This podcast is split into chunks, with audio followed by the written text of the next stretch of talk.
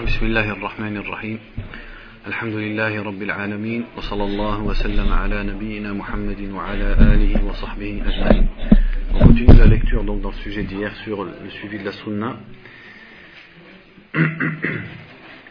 وكان الصحابة رضي الله عنهم يلتزمون حدود أمره ونهيه ويقتدون به صلى الله عليه وسلم في كل أعماله وعباداته ومعاملاته إلا ما علموا منه أنه خاص به.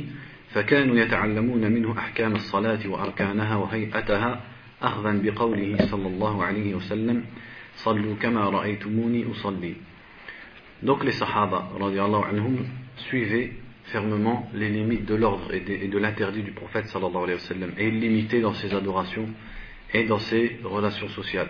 Sauf s'ils savaient que la chose était, que la règle était spécifique à lui-même, ça on l'a lu hier.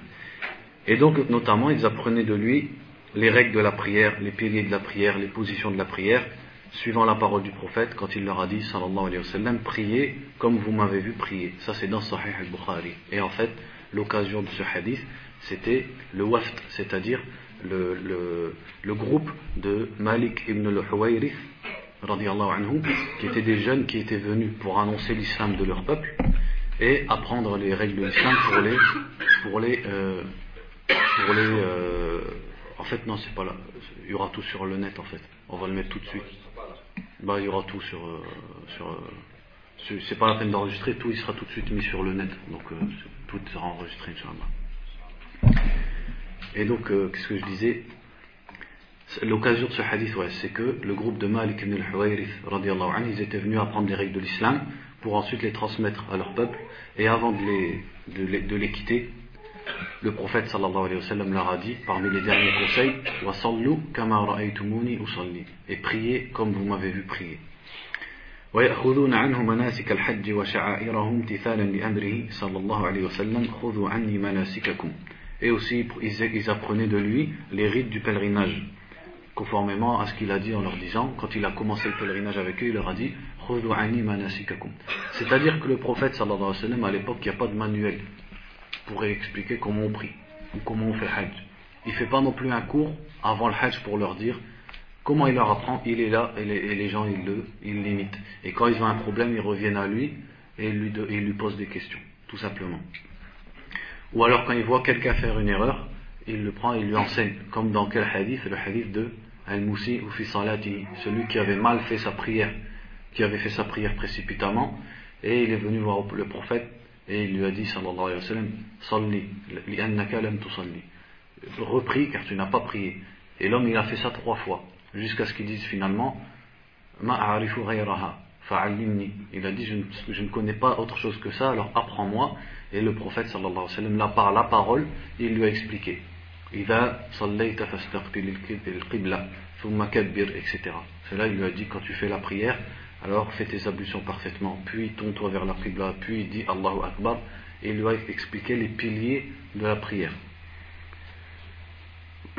وقد بلغ من اقتدائهم به أن كانوا يفعلون ما يفعل ويتركون ما يترك دون أن يعلموا لذلك سببا أو يسألوا عن علته أو حكمته Et leur suivi du prophète a atteint le fait qu'il faisait tout ce qu'il faisait et il délaissait tout ce qu'il délaissait sans connaître la cause. et la sagesse qu'il y avait dans son acte ou dans son délaissement. أخرج البخاري وعن ابن عمر رضي الله عنهما قال اتخذ رسول الله صلى الله عليه وسلم خاتما من ذهب فاتخذ الناس خواتيم من من ذهب ثم نبذه النبي صلى الله عليه وسلم وقال إني لن ألبسه أبدا فنبذ الناس خواتيمهم كما دا إلى رابورتي dans le Bukhari de Ibn Omar رضي الله عنهما qui a dit le prophète avait pris une bague en or c'est-à-dire il avait il mettait une bague en or. Alors les gens, quand ils ont vu ça, ils se sont mis aussi à mettre des bagues en or. Et ensuite le prophète un jour il l'a enlevé, il l'a jeté, il a dit je ne la mettrai plus jamais. Et les gens ils ont pris leurs bagues et les ont jetées. وأخرج أبو داود عن أبي سعيد الخدري رضي الله عنه قال بينما رسول الله صلى الله عليه وسلم يصلي بأصحابه إذ خلع عليه فوضعهما عن يساره فلما رأى ذلك القوم ألقوا نعالهم فلما قضى رسول الله صلى الله عليه وسلم صلاته قال ما حملكم على إلقاء نعالكم؟ قالوا رأيناك ألقيت نعليك فألقينا نعالنا. فقال رسول الله صلى الله عليه وسلم إن جبريل عليه السلام أتاني فأخبرني أن فيهما قذرا أو قال أذن. Et dans les sunans d'Abi Daoud, Abu Sa'id al-Khudri raconte que un jour le prophète sallallahu alayhi wa sallam il priait, il dirigeait les, compagnons dans la prière et il a enlevé ses sandales pendant la prière. Donc déjà ça prouve que c'est une sunna de prier avec les sandales dans la prière et il les a mis à sa gauche. Et quand les sahaba ont vu ça, et c'est là le morceau qui nous intéresse dans le hadith, ils ont retiré leurs sandales pendant la prière. Et après, après la prière, il leur a dit Qu'est-ce qui vous a amené à enlever vos sandales? Et ils ont dit Regardez la réponse des compagnons On t'a vu enlever tes sandales, alors on a enlevé nos sandales. C'est ça ce qui est voulu ici, pourquoi il a cité cette histoire, c'est ce morceau-là. Si ce n'est qu'après, le prophète sallallahu alayhi wa sallam leur a expliqué le pourquoi. Et il leur a dit, en fait, Jibril est venu me voir pendant la salade et il m'a informé qu'il y avait une impureté dans, mes sandales. Et donc il les a enlevées pour ça. C'est pour ça qu'il les a enlevées. Mais avant qu'il ne sache la cause, il leur a pas dit, il leur a pas reproché de l'avoir imité. Simplement, il leur expliquait pourquoi il l'avait fait. Et aussi, on peut en profiter, entre parenthèses, c'est que celui et parmi les conditions de la prière, c'est de ne pas avoir d'impureté sur son corps, son vêtement ou l'endroit où on prie. Ça, ça fait partie des conditions de la prière. Et que celui qui venait, qui viendrait à découvrir une impureté religieuse, pas une impureté dans le sens une saleté, mais une najasa, c'est-à-dire une chose que la religion a déclarée comme étant une impureté, sur son vêtement, pendant la prière, qu'est-ce qu'il doit faire? Il doit, si possible, l'enlever. Et s'il ne peut pas, si par exemple l'impureté elle est sur son caleçon, par exemple, il ne peut pas l'enlever pendant la prière, il sort de la prière et il, re, il enlève la pureté et il revient et recommence sa prière. ولقد بلغ حرصهم على تتبعهم لأقواله وأعماله أن كان بعضهم يتناوبون ملازمة مجلسه يوما بعد يوم فهذا عمر بن الخطاب رضي الله عنه يقول فيما أخرجه عنه البخاري كنت أنا وجار لي من الأنصار في بني أمية بن زيد وهي من عوالي المدينة وكنا نتواءب النزول على رسول الله صلى الله عليه وسلم ينزل يوما وأنزل يوما فإذا نزلت جئته بخبر ذلك اليوم وإذا نزل فعل مثل ذلك Et le, le, leur accrochement et leur assiduité à suivre les paroles et les actes du prophète les, a amené certains d'entre eux à s'alterner dans l'enseignement. C'est-à-dire, ici, le Bukhari ramène Selon Omar ibn al-Khattab, il dit J'étais, moi, un de mes voisins, parmi les Ansar, c'est-à-dire les gens de Médine, de, parmi les, descendants de Umayy ibn Zayd, et c'était aux alentours de Médine. Il dit On s'alternait dans le fait d'aller voir le messager d'Allah, sallallahu alayhi wa sallam. Il partait un jour et moi je partais le lendemain. Et il disait Quand je revenais le soir, je lui enseignais ce qui s'était passé ce jour-là, je l'informais. Et quand c'est lui qui partait voir le prophète, le soir c'est lui qui m'enseignait. Parce que les Sahaba, ils étaient des gens qui travaillaient. Et notamment, euh, l'Ansar, ils travaillaient les champs. Et donc Omar un jour il s'occupait de travailler et c'est son compagnon qui partait et le lendemain l'inverse. Donc regardez comment il cherchait à se casser la tête pour essayer d'aller voir la science et d'aller apprendre la sunna. Contrairement à nous maintenant on attend qu'il y ait un séminaire et les gens ils sont à 100 km, 200 km et pour la moindre excuse ils veulent pas venir. Et ils disent bah c'est rien ça sera sur internet. C'est pas la même chose sur Internet. Parce que sur Internet, tu vas être chez toi, avec ta tasse de café, ton bébé, il va te prendre la tête, ta femme, elle va te dire, euh, au fait, c'est quand qu'on va faire les courses. Donc tu vas appuyer sur lecture, et quand tu auras appuyé sur stop, tout il sera parti. Alors que là, tu as souffert, tu t'assois, c'est difficile, c'est comme ça que ça rentre. C'est comme ça que la science, elle rentre, et c'est comme ça, si on regarde la voix des salafs, c'est comme ça qu'ils apprenaient. C'est-à-dire, plus il y avait de la difficulté, et plus ça rentrait. Certains ulama disent c'est pour ça que par exemple, Ibn Hibban, l'imam Ibn Hibban, quand on regarde son sahih, en fait, c'est pas un sahih vraiment, mais les gens ils sont habitués à l'appeler sahih Ibn Hibban. En tout cas, c'est un livre de hadith. Il a fait un tertib dans son livre qui est inédit. Normalement, d'habitude, un livre il commence par l'iman ou alors par les ablutions, et après c'est la salat, la zakat, etc. Lui, ça commence par d'une façon inédite. Il n'y a pas d'autre muhaddith qui a fait un tertib comme ça dans son livre. Certains ulama, ils ont dit c'est pour que le talib, quand il cherche un hadith, il ne peut pas aller, par exemple, il sait à peu près les ablutions, c'est au début, alors il va prendre le premier tome et à peu près il va trouver le hadith. Il va souffrir pour trouver le hadith. Et quand il va souffrir pour trouver le hadith, eh ben, la science elle va rentrer. C'est pour ça aussi que les salafs, ils ne faisaient pas de ce qu'on appelle al-fahras. l'index. Maintenant, machallah, c'est vrai que les livres, et ça sert les étudiants, ils ont des index magnifiques. Tu prends un char, il y a beaucoup de chourouh comme ça, tu veux, ne serait-ce qu'un verset du Coran, euh, trouver à quel moment il en a parlé, tu vas dans l'index, tu regardes les versets du Coran, il te dit à telle page il a parlé, il a mentionné ce verset du Coran, ou les hadiths, ou les paroles des salafs, jusqu'à les poèmes. Les poèmes, tu vois, voilà tel poème il l'a mentionné dans telle page. Les salafs ils faisaient pas ça. Pourquoi? Pour que s'il veut savoir d'où il parle de hadith, du hadith, d'où il parle de la mas'ala, eh ben, il doit prendre tout le tome et le lire. Il prend tout le tome et il le lit. Et alors là, la science, elle va rester. Alors que nous, qu'est-ce qu'on fait? On prend la page, on regarde, ah ouais, d'accord, et après on retourne à la PlayStation 2 ou la Coupe du FA, et le hadith, après, le lendemain, on ne sait plus le répéter. Ou là, maintenant, c'est la, c'est la PS3. Hein? Il y a beaucoup d'exemples comme ça. Ils disent aussi, certains ulama, ils mentionnent, euh, en fait, tout ça, vous pouvez en profiter. Notamment, si vous voulez réviser ce qu'on a dit ici, entendre un peu tout ça, vous écoutez les, cours de Sheikh Abdelkarim el-Khoudair. Il parle beaucoup de tout ça. Et il fait beaucoup profiter de ce genre d'histoire. Il, il raconte notamment que, avant que l'impression existe, ou dans l'imprimerie, pardon, que l'imprimerie existe, les ulama, comment ils faisaient pour se transmettre les livres? Si un talib veut, par exemple Riyad Salihin, toi quand tu veux Riyad Salihin, tu vas à la maktaba, tu tu t'allonges des 15 euros et tu prends Riyad Salihin. Et tu rentres, après tu mets sur, ta, sur ton étagère et puis il va plus bouger de ton étagère. Alors que les salafs, et même pas les salafs, c'est-à-dire jusqu'à il y a quelques siècles seulement, avant quelques siècles, quand il voulait un, livre, il va et il, le copie.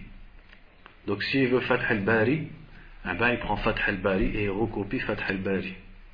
Et, pour lui, c'est pas quelque chose d'énorme. Pourquoi? Parce qu'il se dit, bon, Ibn Hajar, il a mis 23 ans à écrire Fath al-Bari. Je peux bien mettre un an à le recopier, ça, c'est pas, pas un mal. Mais comment il va être à la fin qu'il a recopié Fath al-Bari? Quand tu recopies un livre, par rapport au simple fait de le lire, la différence, elle est énorme. C'est pour ça que la science, elle était ancrée. Ou alors, il va payer quelqu'un, un warraq, qui va lui copier son livre. Et donc, le warraq, il va pas mettre une semaine pour euh, copier son livre, il va mettre du temps et il va lui passer 12 par 12, c'est-à-dire partie par partie. Donc, c'est pas comme nous maintenant, on achète tout le livre, on est content, on le regarde comme si c'était un gros gâteau, et on le pose sur l'étagère et après il bouge plus. Eux, il a le livre page par page, tome par tome, 100 pages par 100 pages. Donc les 100 pages, surtout pour un étudiant de l'époque, c'est facile. En une nuit, il les lit. Et donc, à la fin, quand le Warraq a fini de copier tout son livre, en fait, il l'a lu complet. Parce que là, petit petit à petit. Et Shiri, il mentionne notamment que euh, quand la, pression, euh, l'imprimerie, pardon, elle, a existé, les ulama notamment d'Al-Azhar, ils ont fait des fatwas pour interdire d'imprimer les livres religieux. À cause de ce, à cause de ça Pour pas que ça devienne une facilité et que les étudiants ils s'habituent à prendre les livres comme ça facilement. Et ils ont permis ça que dans les livres comme la poésie, la langue arabe, l'histoire, ils ont dit ça, on peut les imprimer. Mais les livres de hadith, de test, de aqidah, on les imprime pas. On les laisse comme ça, celui qui les veut, ben, il a qu'à les recopier. Subhanallah. Ensuite, il dit كما كانت القبائل النائية عن المدينة ترسل إليه صلى الله عليه وسلم بعض أفرادها ليتعلموا أحكام الإسلام من رسول الله صلى الله عليه وسلم.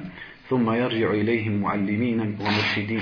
بل كان الصحابي يقطع المسافات الشاسعة ليسأل رسول الله صلى الله عليه وسلم عن مسألة نازلة أو حكم شرعي. ثم يرجع لا يلوي على شيء. Ils disent aussi les tribus qui, autour, qui, étaient autour de Médine, ils envoyaient des gens au messager d'Allah sallallahu alayhi wa sallam pour apprendre les règles générales de l'islam.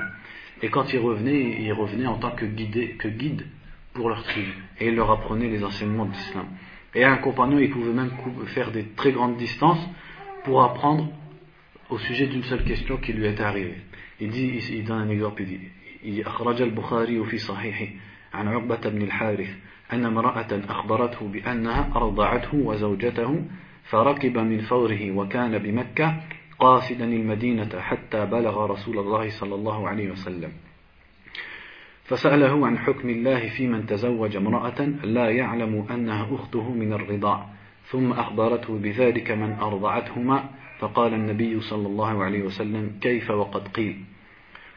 Toujours dans Sahih al-Bukhari selon Uqba ibn al-Harith il dit qu'une femme, avait, euh, quand il était à Mecca, une femme est venue l'informer qu'elle l'avait allaité lui et sa femme quand ils étaient petits. Alors que quand une femme elle t'allait de toi et elle allait aussi une, petite fille, ça devient ta sœur, donc tu ne peux pas te marier avec elle. Et une femme elle vient, elle lui dit quand tu étais petit, je t'ai allaité, j'ai aussi allaité ta femme. Et il était à la Mecque. Qu'est-ce qu'il a fait? Ils disent min fawrihi, ça veut dire tout de suite. Il n'a pas dit bon allez demain, je prends une journée en plus, etc. Tout de suite, il a pris son chameau, il est parti au prophète sallallahu alayhi wa sallam, ou à Médine, 440 km, sans climatisation, sans station essence, etc. Et tout seul. Et il est parti tout de suite pour une question. Et là, il a exposé le cas au prophète et il lui a dit, sallallahu alayhi wa sallam, comment, c'est-à-dire comment pourrais-tu rester avec elle alors qu'on t'a dit que c'était ta sœur? Et il a séparé entre les deux. Ce qui est voulu dans cette histoire, c'est comment? Leur attachement à la sunna, il les pousse à faire des, à faire des voyages, à faire à couper des distances comme ça, quelles que soient les conditions, et de façon euh, momentanée. Il réfléchit pas, il part tout de suite. وكذلك كان من عادتهم رضي الله عنهم أن يسألوا زوجات النبي صلى الله عليه وسلم فيما يتعلق بشؤون الرجل مع زوجته لعلمهن بذلك. Aussi, il était de leur habitude de questionner les femmes du prophète après sa mort, sallallahu alayhi wa sallam, dans tout ce qui concerne l'homme et sa femme. Parce que c'est elle qui était les plus informée de ces sujets-là. كما كانت النساء تذهب, تذهب إلى زوجات النبي صلى الله عليه وسلم ليسألهن عن أمور دينهن وأحيانا يسألن رسول الله صلى الله عليه وسلم ما, يش ما يشأن السؤال عنه من أمورهن فإذا كان هنالك ما يمنع النبي صلى الله عليه وسلم من التصريح للمرأة بالحكم الشرعي أمر إحدى زوجاته أن تفهمها إياه كما في حديث عائشة في كيفية التطهر من الحيض Et aussi les femmes, elles allaient voir les femmes du prophète sallallahu alayhi wa sallam pour les questionner à propos de leur religion. Et des fois, elles allaient aussi voir le prophète lui-même. Et quand le prophète sallallahu alayhi wa sallam, la pudeur, elle l'empêchait de répondre directement à certains sujets, alors il ordonnait une de ses femmes de faire comprendre la chose à la personne. Comme dans le hadith de Aïcha, où une femme, elle a dit, comment je me purifie des règles Et le prophète sallallahu alayhi wa il lui a dit notamment, tu prends un bout de coton et tu te purifies avec. Et elle, elle a dit, Kaifa, Kaifa atatahar. Et il a dit, subhanallah, tataharin. C'est-à-dire, il a dit, subhanallah, tu te purifies tout simplement. Et après, Aïcha, elle l'a prise et elle lui a expliqué qu'en fait, elle prenait un morceau de coton, et etc., et elle frotte l'endroit, etc. C'est-à-dire, Aïcha l'a prise de côté et lui a expliqué ce que le prophète n'a pas osé, par pudeur, n'a pas voulu lui expliquer. هكذا كانت عناية, عناية خير القرون رضوان الله عليهم بالسنة المطهرة في حياته صلى الله عليه وسلم اقتداء تاما به ووقوفا عند حدوده عند حدود أمره ونهيه وتسليما كاملا لحكمه والتزاما دقيقا بهديه وحرصا شديدا على تعلم سنته. Ils disent c'est ainsi que le meilleur des siècles et la meilleure des générations étaient assidus et c'est, c'est, c'est, telle est l'importance qu'ils ont donnée à la sunna purifié du prophète et à sa vie, et à, limiter complètement et à s'arrêter aux limites de ses ordres et de ses interdits et à se soumettre complètement à son jugement et à, à s'attacher à lui de façon très précise et avec une grande assiduité à apprendre sa sunna. أما بعد وفاته صلى الله عليه وسلم فإننا نجدهم رضي الله عنهم إضافة إلى ما سبق ذكره يسلكون مجالات أخرى للعناية بسنة المصطفى صلى الله عليه وسلم والحفاظ عليها Il dit, après sa mort, on trouve encore d'autres exemples, en plus, et d'autres domaines qui montrent l'importance qu'ils ont donnée pour sa sunna, pour l'apprendre et aussi pour la protéger. من ذلك حفظها والتثبت من ذلك حتى كان أحدهم يرحل في الحديث الواحد مسافة شهر يتثبت من حفظه Il dit notamment dans la mémorisation et at-tathabbut, c'est-à-dire la vérification d'un hadith, la révision d'un hadith. Il dit à tel point que l'un d'entre eux, pour un hadith, un seul hadith, il pouvait faire la, la, la distance d'un mois à chameau pour eux mémoriser ou vérifier un hadith. وكذلك كتابتها في الصحف والأجزاء ثم نشرها بين الناس وغير ذلك من المجالات et aussi en, en les écrivant dans des, dans des feuilles et en les répandant entre les gens et en répandant les hadiths entre les gens Donc on verra par la suite que l'écriture du hadith, elle a commencé déjà chez les compagnons du prophète, contrairement à ce qu'on croit d'habitude. كل ذلك وفق, وفق منهج, منهج عملي وعلمي يمكن الإشارة إلى أهم ملامحه فيما يلي Donc là, il va donner des exemples. استشعر الصحابة الكرام رضي الله عنهم عظم المسؤولية الملقاة عن عواتقهم بحفظ الشريعة كتابا وسنة وتطبيقها. Il dit les compagnons ont ressenti la grande responsabilité qui était sur leurs épaules de protéger la charia en l'écrivant, euh, c'est-à-dire le Coran et la Sunna, et à l'appliquer. ثم تبليغها إلى الأمة أداء للأمانة التي اختيروا لها كما أداها رسول الله صلى الله عليه وسلم إليهم. Et ensuite dans le fait de la transmettre à la communauté pour répondre et euh, rendre cette amana, c'est-à-dire ce dépôt de confiance qui leur a été confié, pour lequel ils ont été choisis. Et comme le prophète avant eux l'a fait avec eux, c'est-à-dire il a transmis l'amana. وقد كانوا رضي الله عنهم خير, خير من حمل هذه الأمانة وخير من أداها بعد نبي الله صلى الله عليه وسلم. وكان هذا الاستشعار لعظم المسؤولية منطلقا مما وعوه عن رسول الله صلى الله عليه وسلم في مثل قوله بلغوا عني ولو آية وحدثوا عن بني إسرائيل ولا حرج. Et ce sentiment qu'ils ont eu de cette responsabilité avait comme point de départ les hadiths qu'ils ont retenus du prophète sallallahu alayhi wa comme quand il a dit Transmettez de moi ne serait-ce qu'un verset, et transmettez des fils d'Israël, il n'y a pas de mal. Ça c'est dans Sahih al-Bukhari. Et vous pouvez, pour la phrase Transmettez des fils d'Israël, il n'y a pas de mal, vous trouvez l'explication dans l'introduction de Ibn Kathir, où il, explique si les Israéliyettes, elles sont, c'est-à-dire les histoires des fils d'Israël, si elles correspondent à quelque chose qu'il y a dans la, dans la, elle ne fait que confirmer quelque chose qu'il y a dans l'islam, on peut les raconter. Par exemple, il raconte Daoud a fait telle chose, Sulaiman a fait telle chose. Il n'y a pas de mal à les raconter si c'est conforme à ce qu'il y a dans la religion. Si c'est contraire à ce qu'il y a dans la religion, il est interdit de les raconter. Et si c'est ni ça ni ça, on a le droit de les raconter, mais ni on y croit ni on n'y croit pas. C'est-à-dire si c'est une histoire, par exemple sur Daoud, sur Sulaiman, sur quoi que ce soit, et on ne trouve pas la confirmation dans la Sunna ni dans le Coran, mais on ne trouve pas non plus que ça contredit l'islam. Alors on a le droit de la raconter conformément à ce hadith, la c'est-à-dire il n'y a pas de mal à raconter les histoires des fils d'Israël, mais ça ne veut pas dire qu'on y croit forcément. C'est pour ça que vous trouvez beaucoup dans les livres, ils racontent les histoires des fils d'Israël. C'est pas dans le sens où regarde, c'est une vérité. C'est dans le sens voilà ce qui se raconte, c'est tout. Après, est-ce que c'est vrai ou est-ce que c'est pas vrai? Ça dépend. Ça peut être vrai, ça peut être faux. Si ça contredit l'islam, c'est faux Si ça, si ça, le, ça le confirme, bah, c'est possible que ce soit vrai. Et si ça, ni ça le confirme ni ça l'infirme, alors on le raconte et c'est tout. On ne sait pas si c'est vrai ou si c'est pas vrai.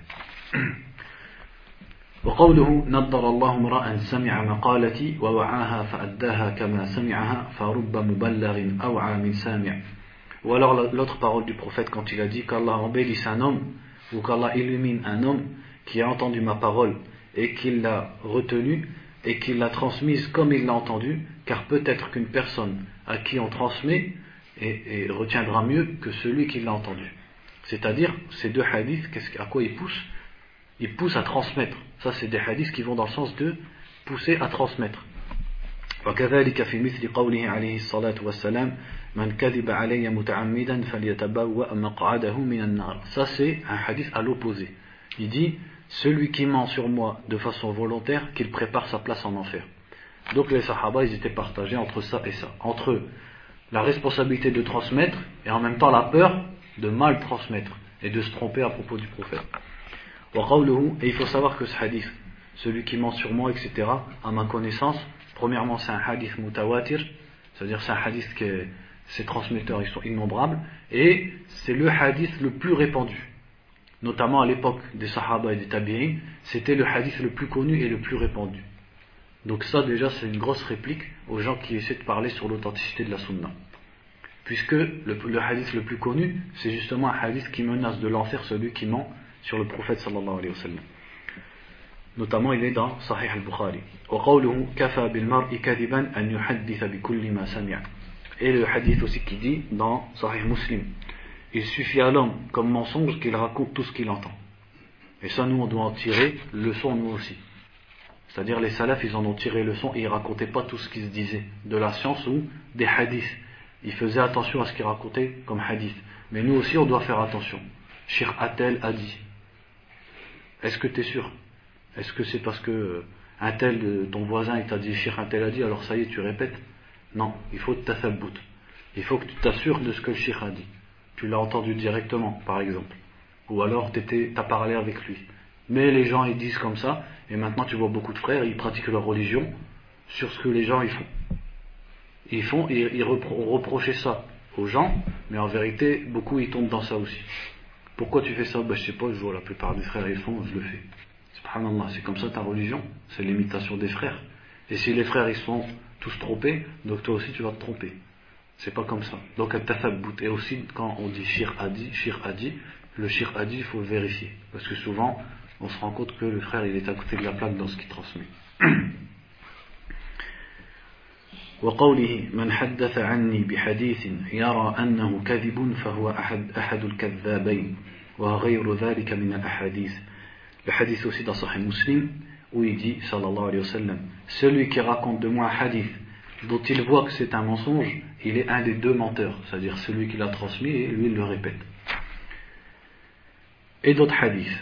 ولذلك كله كان الصحابة رضوان الله عليهم مع حرصهم على تبليغ دين الله للأمة شديد التحري والتثبت فيما يروونه عن رسول الله صلى الله عليه وسلم فكانوا لا يحدثون بشيء إلا وهم واثقون من صحته عن رسول الله صلى الله عليه وسلم ولا يقبلون من الأخبار إلا ما عرفوا صحته وثبوته وهذه نماذج من أقوالهم ومواقفهم في ذلك Il dit, avec tout ça, et pour tout ça, les compagnons, malgré leur assiduité à transmettre la sunna, ils faisaient très attention dans at-tahajri, c'est-à-dire euh, le fait de faire attention et d'être sûr de ce qu'on raconte quand il parlait du prophète. Et ils ne répétaient rien sans être sûr que ça venait du prophète sallallahu alayhi sallam. Et ils n'acceptaient rien si seulement s'ils étaient sûrs que ce soit authentique. Et là, il va citer des exemples. Donc ça, c'est important de le comprendre. Pourquoi? Parce que vous voyez que dès le début, la sunna, c'était pas quelque chose... Ici, on veut beaucoup nous faire croire ça. Bon, le Coran, d'accord, ils l'ont écrit très tôt, mais la sunna, il y en a dit c'est comme les évangiles, ça a été écrit 100 ans après Jésus, et là ça a été écrit 100 ans après Mohammed. Ça n'a rien à voir du tout. Dès le début, la sunna a été transmise de façon très minutieuse. Il faisait très attention, et euh, avec beaucoup de fermeté. Et en plus, comme on va le voir après, et si on ne le voit pas après, ben, Inch'Allah à Metz la semaine prochaine, et ça sera sur Internet, même si je vous encourage à venir à Metz, Inch'Allah, euh, on va continuer, on verra que la sunna a été mise à l'écrit dès le début. Le Coran, il a été mis à l'écrit, la Sunna aussi. En tout cas, une grosse partie. Il dit أولا عن أنس رضي الله عنه قال لولا أني أخشى أن, أخطئ لحدثتكم بأشياء سمعتها من رسول الله صلى الله عليه وسلم أو قالها رسول الله صلى الله عليه وسلم وذلك أني سمعته يقول من كذب علي متعمدا فليتبوأ مقعده من النار comme Anas رضي الله عنه et on sait qui est Anas dans le fait de Euh, il fait partie des compagnons qui ont répandu le plus de hadiths. Et ça, ce qui l'a aidé notamment, c'est le fait qu'il a vécu une centaine d'années, parce que le prophète sallallahu alayhi wa sallam avait demandé, avait fait une dua pour lui qu'il ait une longue vie et qu'il ait beaucoup d'enfants. Et les historiens disent qu'il a vécu 100 ans à peu près et il a eu 100 enfants. Il dit si je ne craignais de me tromper au sujet du prophète sallallahu alayhi wa sallam, je vous raconterai des choses que j'ai entendues de lui, mais le prophète a dit celui qui ment sur moi volontairement, qu'il prépare sa place en enfer. C'est-à-dire, il dit, je connais beaucoup de choses du prophète que je pourrais vous raconter, mais j'ai peur de me tromper et d'aller en enfer, et donc je ne vous les raconte pas. Donc regardez la sûreté dans le hadith. وعن ابن سيرين قال كان أنس قليل الحديث عن رسول الله صلى الله عليه وسلم وكان إذا حدث عن رسول الله قال أو كما قال رسول الله صلى الله عليه وسلم Ibn Sirin, Mohamed Ibn Sirin, donc le tabi'i de, qui était à Basra, dit Anas disait peu de hadith. Et pourtant, Anas, il fait partie de ceux qui ont répété le plus de hadith. Il dit Anas disait peu de hadith. Et quand il disait quelque chose selon le prophète, il disait ou comme le prophète a dit. C'est-à-dire, il disait le prophète a dit ou comme il a dit. C'est-à-dire, au cas où je me serais trompé dans la formulation.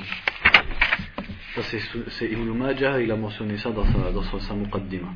وعن الشعب وابن سيرين أن ابن مسعود كان إذا حدث عن رسول الله صلى الله عليه وسلم في الأيام تربد وجهه وقال هكذا أو نحوه وهكذا أو نحوه Pareil à Sha'bi, parmi Tabi'in, et Ibn Sirin, il raconte qu'Ibn Mas'ud, quand il racontait les hadiths du prophète sallallahu alayhi wa sallam, ça, son visage, son visage changeait. C'est-à-dire, on sentait la peur en lui, et il disait, il a dit comme ça, ou à peu près comme ça.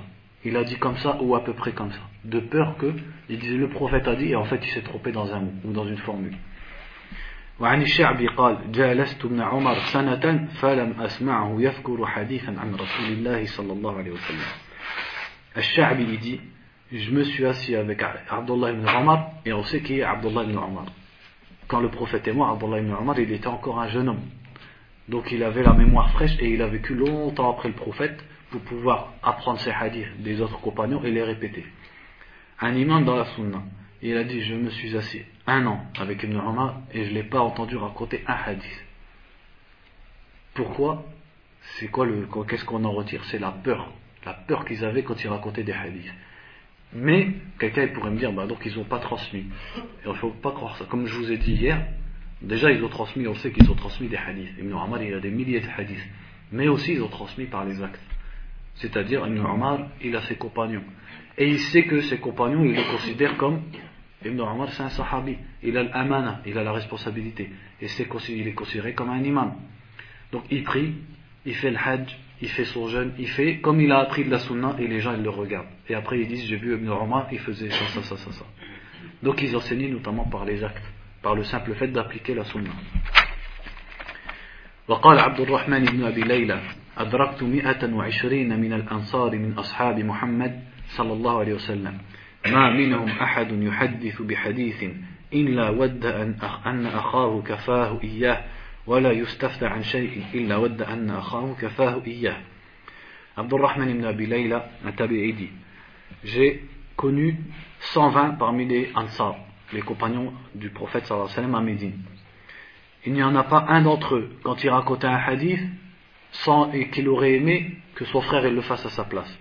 Ou alors on lui pose une question, sans qu'il aurait aimé que son frère y réponde à sa place. C'est-à-dire, il repoussait le fait de répondre aux questions et de dire des hadiths. وفي رواية يسأل أحدهم المسألة فيسأل أحدهم المسألة فيردها هذا إلى هذا حتى ترجع إلى الأول Dans une version, il a dit l'un d'entre eux lui posait une question et il l'a renvoyé à un autre compagnon jusqu'à ce qu'elle lui revienne. C'est-à-dire l'autre, il a renvoyé un autre, etc. À la fin, elle revient sur lui.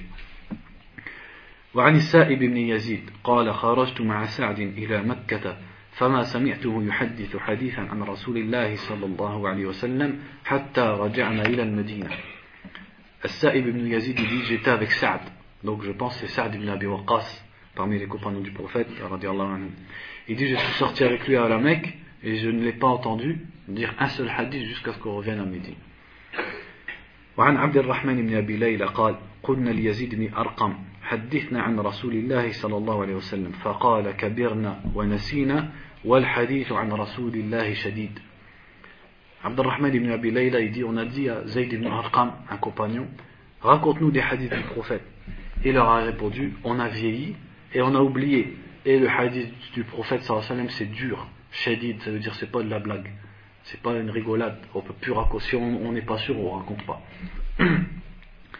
Ça, si vous voulez retrouver, c'est notamment dans les Sunan d'Ibn Majah, la Muqaddima, la Muqaddima de Sahih Muslim, il ramène ses paroles pour montrer l'attachement à répéter la Sunna correctement.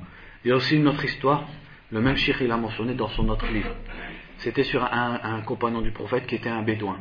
Donc c'est pas parmi les compagnons qui sont restés longtemps avec le prophète, comme par exemple euh, Mu'adh ibn Jabal qui était à par exemple. C'est un compagnon peu connu, et parmi les bédouins. Ça veut dire qu'il a dû rencontrer le prophète quelques instants et après il retourne dans, dans, dans le désert euh, et, et c'est un bédouin, vous avez compris. Et il raconte qu'une fois, donc à l'époque après la mort du prophète, bien après la mort du prophète, il passait par une région et l'émir de la région ou un responsable d'une tribu, je ne sais plus trop, il lui dit viens, il lui dit toi tu es un compagnon du prophète. Assieds-toi et raconte des hadiths et comme ça, ça va ramener les gens et on va faire du commerce, etc. Le Mouhim, il voulait madda, il voulait de l'argent et un profit. Et le, le sahabi lui a répondu Al-Kadibu ala Rasulillah an-nar. Il lui a dit Le mensonge sur le prophète, c'est le feu. Et il est parti. Un simple bédouin. Ça veut dire c'est pas Abu Huraira ou Mu'adh ibn Jabal ou Abdullah ibn Mas'ud. C'est un simple bédouin. Il n'a pas appris beaucoup avec le messager. Mais ça, ça lui est resté. C'est pour ça que je vous dis ce hadith qui dit que celui qui ment sur le prophète et qui prépare sa place en enfer, c'est un hadith, c'était le hadith le plus connu à l'époque. C'était dans la tête de tout le monde, même un simple bédouin parmi les compagnons du messager d'Allah, sallallahu alayhi wa sallam, il savait ça. Quand c'est à 45 minutes, tu me dis, ثانيا العناية بالسنة المطهرة في عصر التابعين فمن بعدهم Ensuite, l'importance qui a été donnée à la sunna à l'époque des tabi'in. ما كان ما كاد عصر الصحابة ينقضي ليبدأ عصر التابعين حتى بدأ بزوغ الشمس بزوغ شمس الفتن والأهواء والبدع. Il dit l'époque des compagnons a à peine fini et l'époque des, des tabi'in a commencé que déjà le soleil des fitan s'est levé et des innovations et des passions. وذلك أن أعداء الإسلام من يهود ونصارى ومجوس وصابئة وفلاسفة شرقوا بهذا الدين الذي حمله هؤلاء الصحابة الكرام إلى الناس كافة. كما ضاق هؤلاء الأعداء ذرعا بتلك الانتصارات العظيمة التي حققها الإسلام وذلك الانتشار السريع في أنحاء الأرض. Dit parce que les ennemis de l'islam parmi les enfants d'Israël et les juifs et les Majous, c'est-à-dire la religion des Perses, et As-Sabi'a, qui est une très vieille religion d'Irak, et les philosophes, ils ont ressenti de la haine quand ils ont vu l'expansion de cette religion, l'expansion extraordinaire et la victoire de cette religion. ولما لم تجدهم المقاومة العسكرية لهذا المجد الإسلامي شيئا رام هؤلاء الأعداء المكر والكيد لهذا الدين وأهله Et quand ils ont vu qu'ils ne pouvaient pas répondre à la religion de façon militaire, parce que ça y est, la force elle est à l'islam, et eux ils sont sous l'islam, ils ne peuvent rien faire avec les armes. Alors ils ont attaqué directement la religion. Et avec des al-makr, c'est-à-dire avec la ruse. فأخذوا يثيرون الفتن والشكوك والشبهات بين المسلمين وخاصة حديث العهد بالكفر. Et ils ont commencé à répandre les troubles et les doutes et les ambiguïtés dans les musulmans et notamment ceux qui étaient nouvellement convertis. وكانت بداية تلك الفتن بكسر ذلك الباب الذي أخبر عنه حذيفة رضي الله عنه فيما رواه عنه الإمام مسلم في صحيحه عندما سأله أمير المؤمنين عمر رضي الله عنه عن الفتنة التي أخبر عنها المصطفى صلى الله عليه وسلم أنها تموج كموج البحر. فقال له حذيفة ما لك ولها يا أمير المؤمنين؟ إن بينك وبينها بابا مغلقا. فقال عمر وهل يفتح الباب أو يكسر؟ فقال بل يقصر قال فإنه حري ألا يغلق مرة أخرى وأخبر حذيفة في الحديث أن عمر كان يعلم أنه هو الباب كما يعلم أن دون غد الليلة dit donc, et les, les, les fitans ont commencé à arriver comme Hudhaifa ibn al-Yaman, le compagnon du prophète, l'avait annoncé. Dans le hadith où euh, Omar ibn al-Khattab, il a dit à Hudhaifa, informe-moi sur cette fitna dont le prophète a parlé, qui sera comme les vagues de la mer, c'est-à-dire elle vient massive et elle se répète. Parce que euh, Omar et tous les compagnons savaient que Hudayfa, le prophète lui a enseigné des choses qu'il n'a pas enseignées aux autres. Et il connaissait des secrets sur ce qui va se passer, notamment sur les troubles et sur ce qui va se passer. Et il lui a dit, pourquoi tu veux Et il dit, qu'as-tu à voir avec ça, au chef des croyants? C'est-à-dire, il dit ça à Omar. Il dit car sache, il dit ça à Omar, il dit sache qu'entre elle et toi, il y a une, porte qui est fermée. C'est-à-dire que cette fitna, elle t'atteindra pas toi, Omar. Et Omar, il a dit, est-ce que cette porte qui est fermée, elle sera ouverte ou est-ce qu'on va la casser? Et Hudayfa, lui dit, on va la casser. Et Omar, il répond, si on la casse, alors elle ne sera pas fermée une autre fois. Parce qu'une porte, si tu l'ouvres, tu peux la refermer. Mais si tu la casses, tu ne peux pas la refermer. Elle reste ouverte. Et donc Omar a répondu, donc si on la casse, on la refermera plus jamais. Et Hudayfa, il dit, hein, quand il raconte cette histoire plus tard, il dit, et Omar savait que la porte c'est qui C'est lui. Et il le savait comme il sait que demain, il y aura un autre jour. La porte c'est Omar. Et c'est quoi le fait que la porte soit cassée C'est l'assassinat d'Omar. Et quand Omar meurt, les fitanes ne s'éteignent plus. وكان كسر ذلك الباب بقتل عمر رضي الله عنه وأرضاه وذلك بمؤامرة مجوسية صليبية وبذلك انفتح باب الفتن التي كان عمر رضي الله عنه بابا موصدا في وجوه أصحابها والمتتبع لسيرة عمر يجد ذلك واضحا جليا حين كان عمر رضي الله عنه متيقظا فما, فما تكاد تبغز فتنة أو بدعة هنا أو هناك إلا ويقضي عليها في مهدها Il dit donc le fait de casser cette porte, c'était l'assassinat de Omar, qui était un plan majousi. C'est-à-dire celui qui a tué Omar, c'est un majousi, un perse. Et c'est comme ça que la porte des, des troubles, des fitanes, elle s'est ouverte. alors que Omar il était une porte fermée dans la face des gens de la fitna.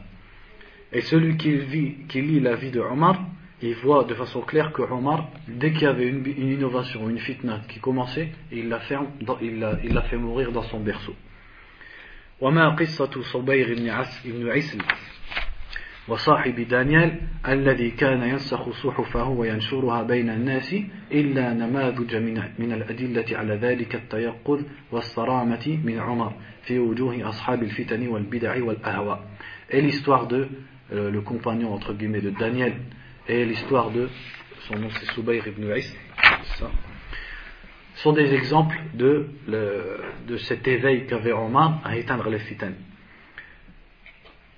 فقد حسم عمر أمرهما باستدعائهما إليه في المدينة وحبسهما وضربهما حتى تابا وأعلنا توبتهما.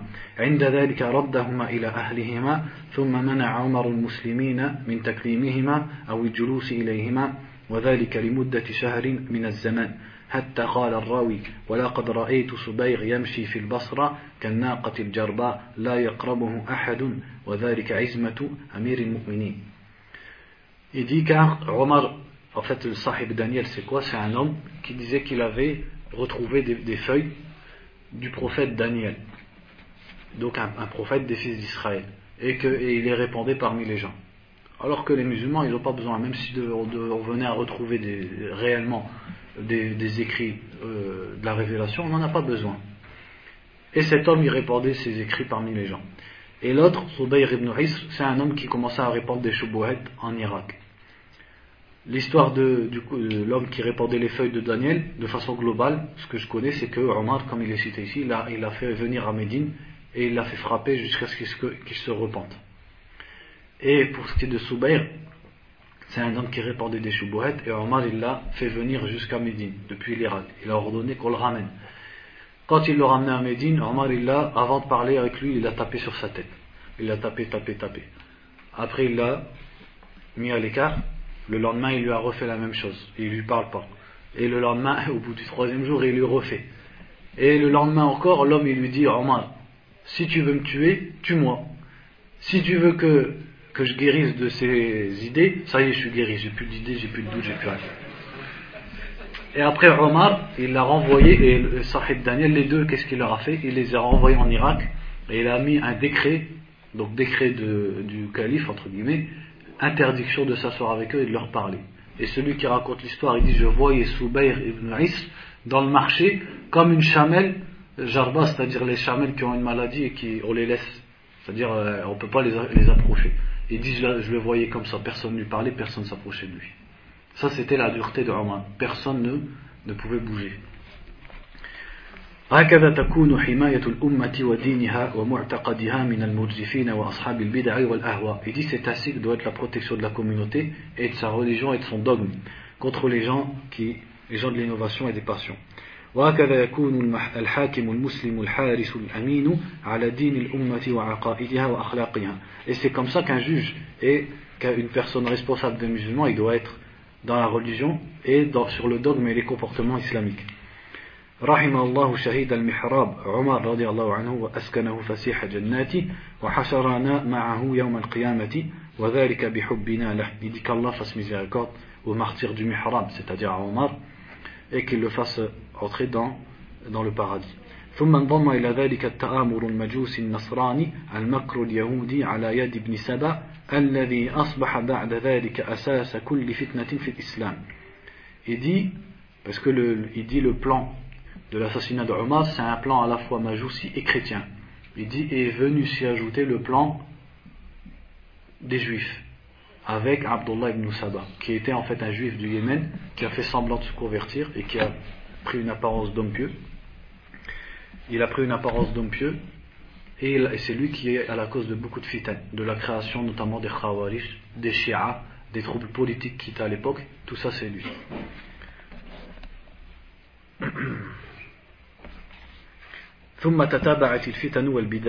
Et donc après, les innovations et les troubles se sont enchaînés.